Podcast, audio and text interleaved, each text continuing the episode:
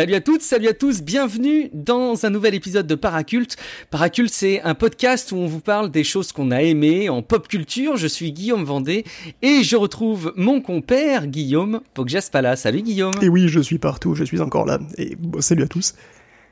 Effectivement, euh, salut à tous. Merci euh, beaucoup de nous écouter, d'écouter les épisodes les uns après les autres. Ça fait évidemment très très plaisir euh, de continuer à faire euh, Paraculte, de parler des choses qui nous ont plu. Euh, on peut aussi vous rappeler, avant d'aller plus loin dans le vif du sujet, qu'on fait un autre podcast qui s'appelle Tech Café, où on vous résume l'actu tech semaine après semaine et on vous donne un petit peu nos regards critiques avec des analyses, notamment sur les, les enjeux de société pour la tech.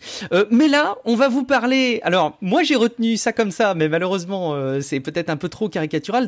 On va vous parler de choses bizarres. Moi, je vais vous parler euh, dans un second temps de VOA, la série euh, de Netflix, euh, qui est arrêtée, je le dis tout de suite, mais on, on, parlera justement de cet arrêt. Et toi, Guillaume, tu vas nous parler de Alors, moi, moi en particulier, j'aimerais vous parler de Soil et Wet Moon aussi. Enfin, si j'ai un peu de temps, mais bon, comme je parle en premier, en fait, je, je vais voir si j'espère pas trop déborder. Bah, Prends ton temps, parce que au VOA, il n'y a pas des, des, dizaines de choses à dire non plus. J'ai évidemment ah bon, bah des, alors, des petites choses à Alors j'en profitais pour parler un petit peu de Natsushi Kaneko en général, alors.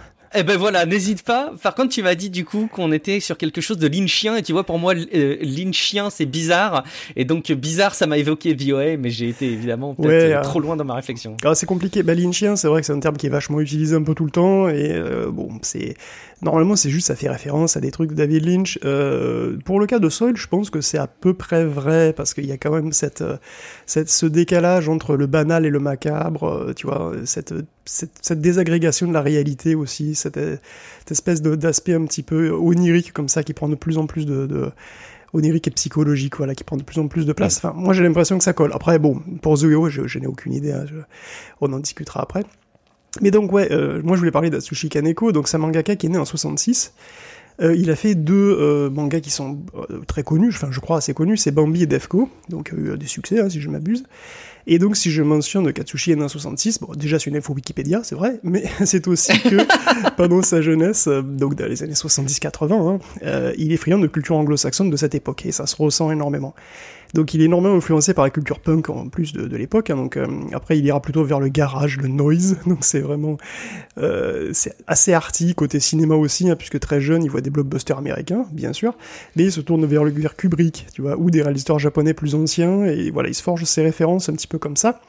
Et en sortant de l'université, il voulait travailler dans le cinéma. Et au Japon, comme partout, peut-être encore plus que partout, c'est long et compliqué de faire un film. Il y a quand même une hiérarchie très lourde. Euh, bon, d'abord tes second assistants, puis tes premiers assistants, puis après tu peux toucher le montage, puis au bout de 10 ou 20 ans, tu peux peut-être tenter d'espérer réaliser ton Oh. premier film, sans compter les contraintes de prod et budgétaires, bien entendu. hein. Donc tout ça, c'est long, c'est très lourd, c'est trop lourd pour lui. Et du coup, le manga lui apparaît comme un moyen de se faire des films, euh, tout seul, tranquille.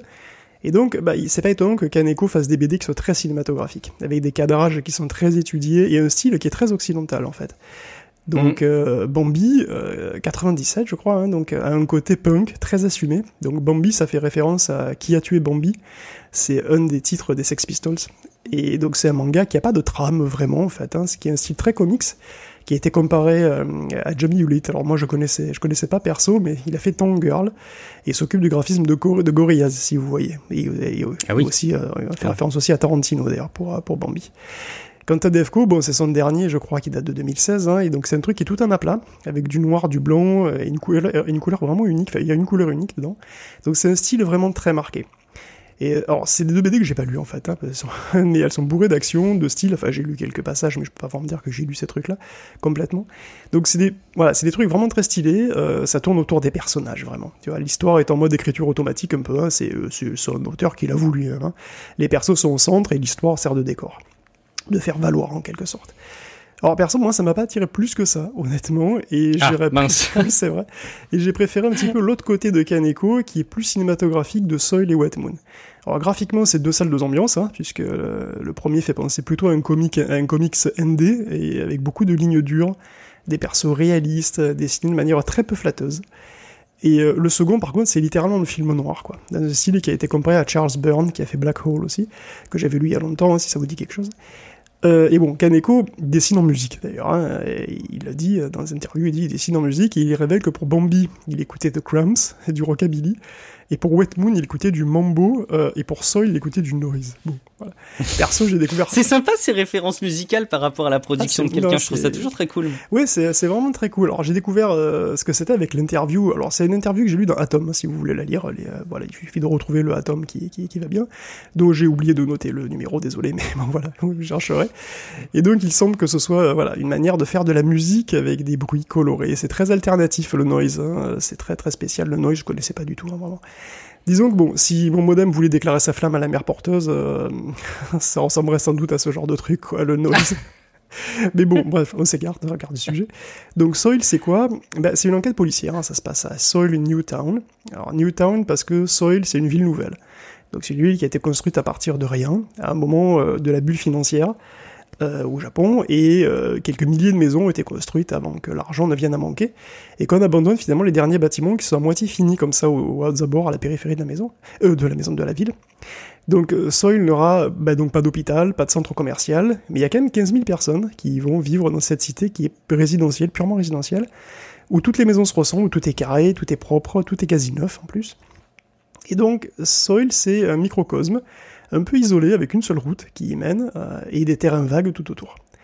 Et bon, à Sol, évidemment, tout le monde se connaît, tout le monde s'apprécie, tout le monde est heureux, et ça se voit hein, par la profusion incroyable de fleurs qu'il y a devant chaque maison, euh, et qui, voilà, euh, comme le dentiste, le, c'est le dentiste, c'est aussi le syndic de la ville, hein. en gros, autoproclamé, il se réclame, il clame tout le temps que les fleurs représentent le bonheur de Soil. Et d'ailleurs, euh, il, s'en assure même, euh, voilà, il s'assure même que la pression sociale générale étouffante du lieu et cet esprit de clan qui s'y est développé, ça aussi, ça soit bien, euh, voilà, bien, bien. Alors, les gens de Sol se méfient beaucoup des étrangers, en fait. Voilà, c'est vraiment un microcosme et tout le monde, tout le monde file droit. Alors, un jour, ou plutôt une nuit, c'est le blackout. Alors je sais, un blackout, c'est mieux pendant la nuit. Donc c'est la nuit, le pylône qui alimente la ville est tombé sur la route. Le, il y a voilà, un gros pylône, un gros pylône euh, électrique. Donc il fait complètement noir pendant quelques minutes. Ça dure pas très longtemps. Mais bon, les événements de cette nuit-là vont être le début d'une cascade de phénomènes qui petit à petit vont faire craquer tout le vernis de Soil. À cette nuit-là, il y a une famille qui disparaît. Une famille entière. C'est une adolescente et ses deux parents qui vont se volatiliser. Alors c'est plutôt grave quand même. Alors pour enquêter, on appelle des étrangers, des flics de la ville, de la ville voisine. Et le moins qu'on puisse dire, c'est que euh, ils ont pas l'air d'être des vainqueurs, quoi. Hein. Donc euh, il y a Onoda, qui est une jeune femme complexée et tout juste intégrée au commissariat, et il y a Yokoi, un vieil inspecteur infect, vulgaire et misogyne, et complètement je m'en foutiste. Puis il y a Tamura, qui est tellement stupide qu'on a envie de le taper à chaque fois qu'il apparaît. Bon, c'est vrai que c'est très très mal parti. D'autant que le cas. Ça n'a pas l'air d'être effectivement des rockstars de l'enquête. non, non, c'est vraiment, non, vraiment, ils sont, ils sont, c'est vraiment terrible. Et le cas en plus est très spécial parce que non seulement la famille semble s'être volatilisée en plein milieu du dîner, mais en plus dans la chambre de la fille on trouve une colonne de sel, une, colonne énorme qui monte mhm. près jusqu'au plafond. Enfin énorme, euh, elle est grosse, hein, mais elle est quand même moins énorme que celle qu'on trouve devant le lycée puisque là c'est carrément une colline de sel, très étrange, qui, qui, qui, est apparue comme ça dans la nuit. Et en plus, ce sel, c'est de, c'est de l'alite. Euh, c'est un sel marin fossile. Donc en gros, il y a un bon gros mystère, hein, voilà, qu'on tient là, et euh, sans compter que bien sûr, Soil est une ville artificielle, dans tous les sens du terme en fait. Hein, L'harmonie est artificielle, tout le monde a des secrets, euh, donc tout le monde est vulnérable face au Big Brother de la ville, hein, qui lui-même est pas le dernier à avoir des choses à cacher, hein, ce fameux dentiste. Et donc la famille euh, Suzushiro, qui, euh, qui a disparu, euh, en fait, elle n'est pas la seule à avoir disparu. Il y a aussi Kento, qui est un jeune garçon qui lui aussi est introuvable. Voilà, alors après, il y a d'autres persos tout aussi étranges, donc qui est la mamie au chat au visage à moitié cramé, hein, qui campe à la lisière de la ville, qui est ce maboule avec un sabre et un bandeau sur les yeux. Voilà, donc en gros, si, si Bambi et Defco, les personnages sont, sont au centre, là, Kaneko voulait vraiment raconter une histoire complexe avec des persos qui sont là pour la faire avancer, quoi. Et, euh, et Soil devient un lieu de plus en plus étrange au fur et à mesure que l'intrigue avance. Donc c'est là qu'il y a le parallèle avec David Lynch, parce que euh, il y a un côté Blue Velvet à Soil. C'est cette banalité anxiogène, et cette réalité qui mhm. s'effrite petit à petit, qui brouille toujours un peu plus la réalité, euh, la frontière entre la réalité et le fantasme. Euh, et même entre plusieurs époques en fait, hein, puisque Yokoi, euh, pour odieux qu'il soit, il a aussi un passé. Euh, donc il a enquêté longtemps hein, sur une affaire qui est alors, avant tous ces événements, il a enquêté sur une affaire qui finalement se révélera reliée et qu'il avait à l'époque complètement échoué à résoudre. Donc sur la fin, Soil part quand même très loin dans le trip, un trip étouffant et malsain, et il se libère petit à petit, comme les habitants, surtout les enfants, vers un exutoire violent et primal qui mêle un peu métaphysique, SF et roman policier. Donc c'est un voyage assez éprouvant, euh, mais tout au long, tu le lâches pas parce que tu veux savoir, quoi. Tu veux comprendre. Le récit s'accroche et même les persos euh, qui sont en fait très humains, hein, qui sont toujours très humains, deviennent euh, vraiment attachants, sauf Tamura que j'ai toujours envie de taper. Voilà, Soil a été adapté en drama d'ailleurs, donc euh, voilà, en, live, et d'ailleurs Kaneko a aussi fait ses débuts au cinéma avec un segment de Rampo Noir. Donc il a finalement réussi, même si Wet Moon en fait pourrait être considéré comme son premier film, cet autre manga là donc... parce que en fait, donc ça c'était Soil, si je et, si, si, si, on peut peut-être euh, juste reboucler sur Soil, il y a donc 9 tomes, si je dis pas de bêtises, c'est ça Et ça boucle l'histoire. Et, et, et est-ce qu'on, euh, est-ce que finalement ce, ce blackout euh, au début est, est, central Et est-ce qu'on va derrière cet événement un peu intrigant et derrière ce qui en a découlé Est-ce qu'on a des explications à la fin? Ouais, à la fin, si tu veux, les, on part vraiment dans le métaphysique. on part hein. vraiment dans le métaphysique. Il y a, oui, il y, a des, il y a des explications quelque part, mais Ok. Bah, ouais, c'est plus le voyage. C'est pas l'intérêt en fait. Non, c'est pas vraiment l'intérêt, effectivement. Effectivement, c'est pas forcément l'intérêt de savoir exactement ce qui s'est passé euh, avec un truc, mais bon, oui, il y a, l'histoire se développe. Ok. Peut-être un peu trop, et bon. Bon, on va pas spoil Soil plus que ça, et on va donc parler aussi de Wet Moon. Ouais, bah il me reste quelques minutes pour parler de Wet Moon. Hein. Wet Moon, euh, à l'origine, c'est une proposition de long métrage, euh, donc par le réalisateur de Rampo Noir, hein, qui est une sorte de, de compile court métrage fantastique. Rampo Noir, c'est fantastique horreur un peu. C'est basé sur les histoires d'Edogawa Ranpo, qui est un auteur majeur du roman policier euh, au Japon. Et donc Wet Moon s'inscrit lui totalement dans le film noir. Hein. C'est même dans le Nikkatsu noir, ce label de film policier américaine. Euh, qui, qui, s'est inscrit, donc s'appelle Nikkatsu parce que ça a été euh, ça a été produit par la Nikkatsu, donc dans les années 50-60. Donc on y retrouve un flic amnésique suite à une blessure hein, qui, qui, lui laisse un bout de métal dans la tête et des grosses migraines, des migraines carabinées. Bon, c'est même pire que ça en fait, puisqu'il a carrément des absences. C'est-à-dire qu'il a une crise, euh, il se réveille ailleurs. il sait pas ah. ni où, ni même quand en fait. Mm. Donc euh, le mec est perturbé, sa mémoire est en vrac. Euh, donc ses collègues, est-ce qu'ils sont dignes de confiance? Il doit retrouver une femme à tout prix, mais qui, qui est-elle? C'est une femme en rouge. Voilà, c'est un polar rétro. Lynchien aussi, je trouve, parce que tu sais pas exactement si le mec hallucine, tu sais pas exactement il y a, tu sais pas si ça, à quel moment ça se passe aussi. Il y a des mélanges temporels qui sont assez, assez incroyables. Le héros perd pied et nous aussi en fait. Hein, c'est voilà. Donc c'est Wet Moon, est plus court que Soil. Hein, D'ailleurs, si vous voulez essayer, c'est 3 tomes chez Casterman. Euh, c'est 11 tomes chez Akama. Alors moi j'avais noté 11 tomes chez euh, Ankama pour Soil mais peut-être qu'il y a une autre édition. J'ai vu, vu neuf, mais je, je me ah suis bon, peut-être qu'il y a plusieurs éditions, je ne sais, je, je sais pas. Ouais. En tout cas, euh, bon, c'est vrai que Wet Moon est peut-être plus accessible, euh, comme un bon gros film en fait, hein, alors que Soil se lit plus comme une série.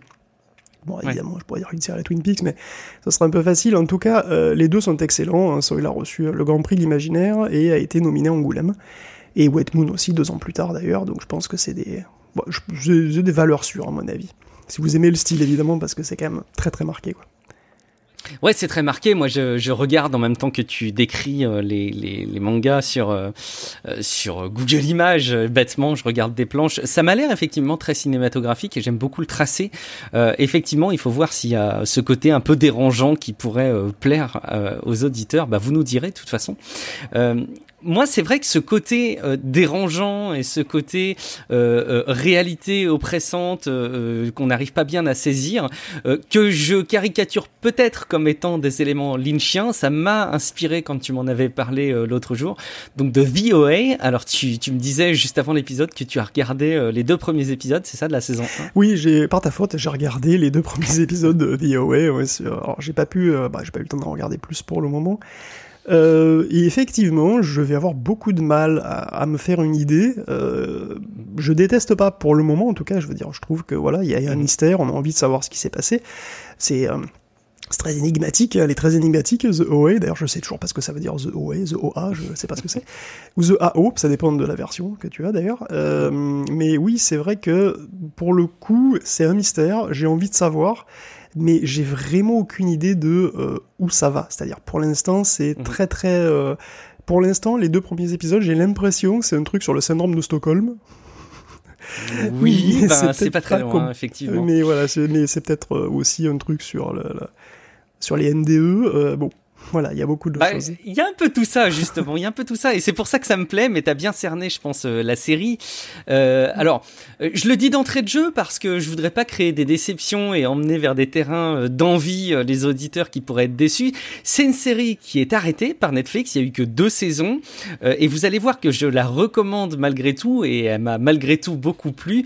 Et vous allez voir que cet arrêt est aussi un sujet dont on pourra parler. Alors effectivement, remettons les choses dans leur contexte. C'est une série qui est arrivée pour sa première saison en 2016, euh, signé Netflix. Allez, dans les catégories, on le classe dans le fantastique, dans le thriller, en tout cas dans le bizarre. Et ça a été créé euh, alors par deux personnes et euh, l'un des co-créateurs c'est euh, Britt Marling qui joue le personnage principal. On n'est jamais si bien servi que par soi-même. donc qui joue Prairie Johnson. C'est une série donc de deux saisons de huit épisodes chacun. Le postulat de départ, c'est donc euh, ce personnage, Prairie Johnson, qui revient après sept années d'absence.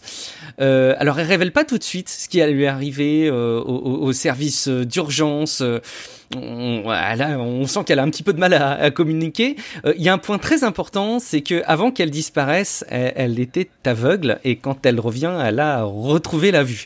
Donc il y a un côté quand même euh, un, peu intrigant dans cette histoire. Euh, et finalement, ça va tourner toute la toute la série, en particulier la première saison, va tourner autour de son témoignage sur ce qu'elle a vécu. Donc on alterne entre son, son retour, les moments où elle raconte, les moments où elle elle, rencontre euh, d'autres d'autres personnes et euh, ce qu'elle témoigne d'effectivement sa captivité. Alors, j'avance un petit peu dans l'histoire au-delà des premiers épisodes, mais euh, tu parles du syndrome de Stockholm. Voilà, on un petit peu qu'elle ait été retenue, tu vois, un moment, parce que c'est vrai qu'au début. alors au début, elle fait quand même. alors, je, un spoil, c'est spoil, c'est les premières secondes, elle fait une tentative de suicide quand même. C'est ça, ouais, elle se jette du haut d'un pont, si je dis pas de bêtises dans mes souvenirs. Et alors, c'est du coup, je, je, je m'autorise un autre semi spoil en disant qu'effectivement, il y a euh, cette euh, cette captivité qui est animée par une autre personne, euh, qui est un acteur phare, l'autre acteur phare de la série, c'est Jason Isaacs. pour la petite anecdote, il interprète Lucius Malfoy dans, dans Harry Potter, même s'il a pas trop le même visage, sa coiffure évidemment pas la même. et c'est l'autre personnage de la série qui est un peu central, mais qui est aussi quelque quelque part un peu l'antithèse euh, de Prairie. Euh, et qui évidemment euh, bah, joue un rôle hyper important. Alors, donc ça se passe autour de ce qu'elle a vécu par le biais de son témoignage ou de flashback, on sait pas trop la manière de ces, dans ces tournées, et du fait qu'elle raconte sa captivité à plusieurs personnes qu'elle qu'elle rassemble autour d'elle, qui sont très différentes, qui sont des personnalités très très différentes. Et on a la saison 2 qui est sortie deux ans après la première saison, donc on sent que c'était le genre de contenu qu'ils avaient envie de prendre le temps de bosser, tu vois, ils se sont pas jetés sur une opportunité commerciale euh, en lançant tout de suite après euh, la première année la, la suite. Euh, et euh, alors pareil au début, ça se passe en, en, en 2016 et pour la petite anecdote, euh, elle dit que c'est Barack Obama le, le, président, tu vois, une personne du service hospitalier lui demande quand, quelle date sommes-nous et qui est le président, elle dit Barack Obama. Et on voit derrière des écrans qui indiquent que c'est Joe Biden qui a été élu président, donc tu vois, ils avaient raison avant l'heure euh, dans VOA dans la, dans la saison 2. C'est prophétique. Euh, c'est comme quoi personne, vraiment personne, euh, pouvait imaginer ce qui s'est passé. C'est vrai, ça, ça, paraissait tellement improbable. Quoique, alors vous allez voir que ces, ces notions de la réalité de la série, moi, me, me captivent. en tout cas, on suit dans la saison 2 une réalité alternative. là aussi, je, je, je semi-spoil de ce qui se passe dans la saison 1. Alors, Bon, évidemment, c'est très compliqué d'en raconter plus sur l'histoire. Ouais. Parce une réalité alternative de ce qui se passe dans la saison. C'est-à-dire, c'est le point de vue de notre personnage, c'est ça que tu veux dire? Non, non, ah, non. C'est, en fait, le thème central, mais tu l'as très très bien identifié de la série, c'est celui de la vie après la mort. Euh, mais en fait, euh, c'est aussi celui quelque part du voyage entre ce qu'on pourrait considérer être des dimensions euh, euh, qui sont très proches les unes des autres, mais où les choses, certains détails sont sensiblement différents, où les où les êtres vivants, les êtres humains ont des vies sensiblement différentes, même s'il y a des parallèles à faire. Alors, c'est aussi, euh, comme tu l'as dit, le, thème de la captivité. Euh, mais il y a un côté quand même dans la série un peu les Thanatonautes. je sais pas si tu connais ce livre ah de Bernard Werner. Je, je, le connais, de nom, mais je l'ai jamais lu. Alors, il faut avoir lu euh, Les Fourmis, mais il faut avoir lu aussi Les Thanatonautes là aussi pour l'atmosphère que ça apporte et tu vois tu me parles d'atmosphère lynchien ça ça m'y ferait un petit peu un petit peu penser.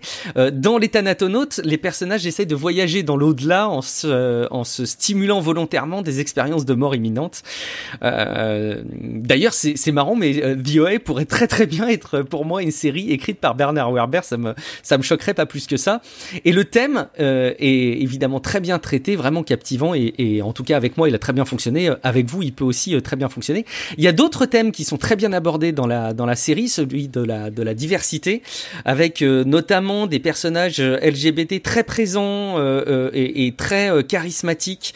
J'ai pas eu beaucoup l'occasion, même si c'est de plus en plus le cas, d'avoir des personnages aussi importants dans des séries qui représentent des, diversités de ce, type-là, même des, des personnages qui sont atteints de, de déficience mentale. donc il y a celui de la diversité au sens large. Et puis il y a quelque chose chose qui me plaît énormément dans cette série, c'est qu'elle capitalise sur une chorégraphie de danse. Euh, je vous dirai pas pourquoi, mais il y a une chorégraphie de danse dans cette dans cette série euh, qui peut tout à la fois être euh, hyper originale, mais aussi paraître très grotesque. C'est-à-dire que si tu la prends comme ça en plein milieu d'un épisode, t'as as cette chorégraphie qui peut amener à faire rire la personne qui regarde la série. Et je sais que j'ai des amis qui, à partir du moment où ils ont vu cette chorégraphie dans la série, juste se sont dit mais je regarde quoi C'est grotesque, ça me fait rire. Pour la petite anecdote, euh, vous verrez des flash mobs. Je vais vous dire un petit peu après pourquoi, mais euh, où des personnes reproduisent cette chorégraphie. Euh, le, je crois que c'est le, frère du co-créateur de la série qui est chorégraphe et qui a écrit la chorégraphie. Euh, la narration de la série est vachement bien foutue. Euh, moi, j'ai trouvé ça hyper original de par euh, la structure globalement euh, de, de, de l'histoire, saison 1, saison 2, et ça sort pas mal des canons de, de scénario habituels qu'on peut qu'on peut être amené à voir. Et c'est un truc qui me paraît très important, mais qui permet aussi de recommander la série, c'est que pour moi, les saisons peuvent presque euh, je dis bien presque, hein, ça a ses limites, mais se suffire à elle-même. C'est-à-dire que tu peux presque considérer la saison 1 comme étant aboutie, et la saison 2, quelque part, un petit peu aussi aboutie, même s'il y a plein d'ouvertures pour lesquelles on est vexé de pas avoir de conclusion. Euh, mais euh, il y, a, y a vraiment cette complétude de chaque saison qui mérite pour moi de voir VOA et de voir les deux saisons, même si ça a été annulé. et alors, il y a un truc qui est assez génial à la, à la fin de la saison 2 si vous pensez que je vais trop spoiler, je vous autorise à mettre pause et à avancer de quelques minutes euh, pour la conclusion. Mais le, le, point ultime qui me plaît, c'est que à la fin de la saison 2, il y a un mix entre ce qui se passe dans la série et la réalité, à savoir le fait que la série a été annulée, qui s'entremêle un peu et on pourrait presque trouver une cohérence euh, narrative à l'histoire dans le fait que la série a été annulée. Alors d'ailleurs, ça a fait l'objet de théories sur Reddit euh, euh, qui ont été développées, alors qu'on peut voir comme étant très farfelu, mais qu'on pourrait aussi voir d'un autre côté comme étant des opportunités euh, euh, de médiatisation de la série par Netflix qui seraient extrêmement originales. Euh, et en tout cas, ce qu'on peut souligner, c'est que la série, le fait qu'elle ait été arrêtée, euh, bah, ça fait partie de ces quelques séries sur lesquelles il y a eu des, des, vrais vents de protestation de la part du public. Je le disais tout à l'heure, il y a eu des, des flash mobs dans plusieurs villes, euh, un peu partout dans le monde d'ailleurs, avec la chorégraphie de la série. Euh, ils ont été jusqu'à acheter euh, des panneaux pub à Times Square pour soutenir le fait qu'ils voulaient que la série revienne. Il y a des personnes qui ont fait des grèves de la faim oh, en espérant faire revenir, ouais, ouais, en, en espérant faire revenir la série. Et d'ailleurs, les créateurs et les acteurs principaux de la série euh, sont un peu gênés parce que, alors il y a Isaac euh, Jackson dont je parlais tout à l'heure euh, qui disait bah, tenez bon. En gros, tu vois, il lâchait des, des petits, euh, des petits clins d'œil en disant euh, euh continuez à espérer. Tu vois, il essaie d'imaginer que peut-être il pourrait y avoir malgré tout une, une suite. Euh, et récemment, il a lâché parce qu'il a bien vu qu'a priori il y avait des récemment, c'était l'an dernier, je crois. Il, il, a bien vu qu'il y avait des personnes qui attendaient beaucoup trop la série et que vraisemblablement elle serait pas du tout renouvelée. Et ça pose des questions en fait. C'est ça que je trouve génial, c'est que est-ce que la rentabilité d'une série pour Netflix doit être garantie à chaque fois? Est-ce que au nom de la création d'une histoire aussi originale et captivante pour beaucoup de monde. Hein. Il n'y a pas que moi qui ai beaucoup apprécié la série. Elle a fait l'objet de beaucoup de critiques, mais elle a aussi eu beaucoup d'engouement. Est-ce que finalement toutes ces séries, sous prétexte qu'elles ne sont pas suffisamment rentables pour Netflix, devraient forcément être annulées? Tu vois, ça me fait penser un peu à des, à des entreprises qui vendent des produits, si je dis pas de bêtises, les constructeurs de jeux vidéo qui, qui vendent des consoles, mais parce qu'ils se rattrapent après sur d'autres choses. Finalement, c'est presque triste de se rendre compte que Netflix veut absolument rentabiliser tout ce qu'ils font, même si on peut comprendre que pour une entreprise, c'est important d'être rentable et que, et que sans ça, c'est un petit peu compliqué. Alors en tout cas, ils ont pris la parole, notamment euh, Jason Isaacs, qui a dit que euh, VOA ne reviendra pas. Euh, Nulle part. Il a dit. je veux dire, parce que Netflix, a, priori, nulle part. C'est nul, c'est foutu. Mais peut-être ah, Netflix, c'est foutu et a priori, ils ont suffisamment verrouillé les droits pour que ce soit pas possible de développer le truc ailleurs, au moins dans une période. Euh, il, dit quand même, et c'est un truc positif, nous avons fait deux saisons qui constituent peut-être le projet le plus brillant, original et créatif auquel j'ai participé en 32 ans. C'est facile quand il y a eu des, des retours positifs de dire ça, hein, mais euh, on, on, a l'impression qu'effectivement, il y a un vrai, euh, il y a un vrai gâchis dans cette histoire. Euh, et il y a quand même euh, cette espèce de doute qui plane, qui est de dire, est-ce que euh, de la série n'est pas un immense twist euh, qui serait extrêmement raccord, encore une fois, avec la fin de la saison 2, qui ne pourrait qu'inciter les gens à se jeter dessus le jour où elle pourrait être réannoncée. je vous développe pas euh, toutes les théories qui ont pu être faites euh, sur Internet à ce sujet-là, et puis beaucoup sont sans doute complètement farfelus, mais vraiment, il y a quelque chose de, de très intéressant, et c'est la raison pour laquelle, encore une fois, en conclusion, je vous invite à regarder cette série, même si elle était annulée, parce que la manière dont elle se termine à la fin de la saison 2, presque, on, est presque content de savoir qu'elle est annulée, ou on serait extrêmement content de savoir si elle était euh, euh, euh, renouvelée parce que la fin est celle Justement, mais alors, la question que je me pose, c'est si justement l'annulation de la série est intégrée à la narration, donc dans une sorte de mise en abîme comme ça, qui serait effectivement assez, assez intéressante, est-ce qu'il est possible de faire une saison 3 du coup? Complètement. Et ils ont écrit cinq saisons. Ils ah l'ont écrit depuis le départ. Ils l'ont dit. Il y avait cinq saisons décrites euh, et ils ont une histoire euh, qui, euh, pour moi, est complètement béton. Oh, il y a des, critiques à en faire sur certains. On la connaît? On connaît les éléments d'histoire officiels qu'ils ont écrits? Alors, ah, non, on n'a jamais eu connaissance, mais euh, les, acteurs euh, clés, notamment euh, lui, là, Jason Isaacs, qui joue un des personnages principaux de la série, dit lui avoir entendu, et il dit même qu'il en est quelque part un peu gêné parce qu'il trouve ça absolument génial, et il est vraiment quelque part dégoûté de pas pouvoir prolonger l'aventure. Donc moi j'ai quand même l'espoir, et c'est j'ai quand même l'espoir que ça revienne un jour, peut-être parce que Netflix a tout orchestré. Ça pourrait faire une série de Peut-être en bouquin, peut-être en film un, film pourrait très très bien achever euh, le truc aussi. Il y a quelque chose quand même du, non abouti et c'est hyper dommageable, mais qui ne justifie pas pour moi le fait de passer à côté de cette série. C'est rare hein, qu'on puisse recommander Guillaume des séries euh, qui sont terminées, euh, enfin qui sont qui se sont arrêtées, qui n'ont pas été terminées pour se lancer dedans. Tu vois, ça pourrait être très dérangeant, mais là ça ne me dérange pas du tout de, de le faire. Non, bah écoute, c'est vrai que c'est assez marrant, c'est assez unique. Euh, enfin, c'est pas unique que des séries soient annulées, que les gens ne soient pas contents. Exact. Ça, c'est sûr. Mais euh, ouais, le fait que, que ce soit à ce point. D'ailleurs, ouais, ils avaient, ils avaient écrit 5 saisons. Donc, euh, ils devaient. C'est annoncé dès le départ. Annoncé, hein, ah, d'accord, c'était annoncé dès le départ. Okay, ouais. ils, ont, ils ont vendu 5 saisons à Netflix. Ils ont vendu euh, cinq saisons à Netflix. Mm. Enfin, en tout cas, ça a dû être signé et puis ça a été annulé en cours de route. Et pour la petite anecdote, quand même, hein, les derniers épisodes ont été diffusés le 22 mars 2019. On enregistre cet épisode le 25 mars 2021 et on sait que entre la saison 1 et la saison 2, euh, il y a eu euh, donc plus de deux ans qui se sont passés. C'est pour ça qu'encore aujourd'hui, moi, je garde l'espoir, tu vois, cette année que mm. Netflix nous prenne par surprise en nous disant, mais non, c'était pas annulé. Et je trouverais ça génial. La raison officielle de l'annulation, c'est un manque d'écoute, c'est quoi Rentabilité. en gros, euh, les, retours étaient très bons, disait-il, euh, mais euh, c'était pas suffisant pour eux. Et d'ailleurs, ça fait partie hein, des éléments de, de, théorie qui ferait que la saison 3 arriverait, c'est que la vice-présidente de Netflix a dit elle-même que ils étaient quand même vachement contents du travail et qu'ils étaient prêts à travailler avec l'équipe dans cette dimension ou dans une autre dans un tweet. Et forcément, ça, ça, ça alimente les, les, envies euh, des fans et les spéculations pour le fait que tout ça soit très Non, mais je doute pas qu'il y ait une dimension parallèle dans laquelle il y a les cinq saisons sur Netflix. Hein. c'est clair, il faut absolument qu'on aille voyager dans les autres dimensions sur lesquelles il y a toutes les saisons, effectivement, Guillaume. Donc voilà, ça conclut. Alors je sais pas si je suis bien raccord avec le thème lynchien. Pour moi, quand même, j'y fais des, des, vrais parallèles. Vous nous direz si jamais euh, je, je suis pas assez dans le dans la directive de, de David Lynch dans les commentaires de l'épisode. vous nous direz surtout si jamais vous avez vu euh, ou lu euh, ce qu'on vous a recommandé et puisque vous en pensez. Si jamais on vous a donné envie de les découvrir, surtout dites-le aussi. Guillaume, est-ce que tu peux nous rappeler avant la fin de cet épisode où est-ce qu'on peut te retrouver sur Internet? Bon, principalement dans Tech Café, un podcast, podcast, podcast tech, qu'il est bien. Absolument, podcast tech qui est très très bien et sur lesquels on a eu des, des, des retours toujours aussi positifs d'ailleurs des chroniques que tu animes dans l'émission. Merci beaucoup en tout cas de votre côté pour écouter euh, ces podcasts. Merci par avance de les faire connaître au travers peut-être d'évaluations mais aussi en les partageant à votre entourage. Rendez-vous sur paraculte.fr pour retrouver tous les épisodes de Paraculte et rendez-vous sur techcafé.fr pour en savoir plus sur l'actu tech semaine après semaine. Merci beaucoup et à très bientôt dans un prochain épisode de Paraculte. Ciao à toutes et à tous. Ciao à tous.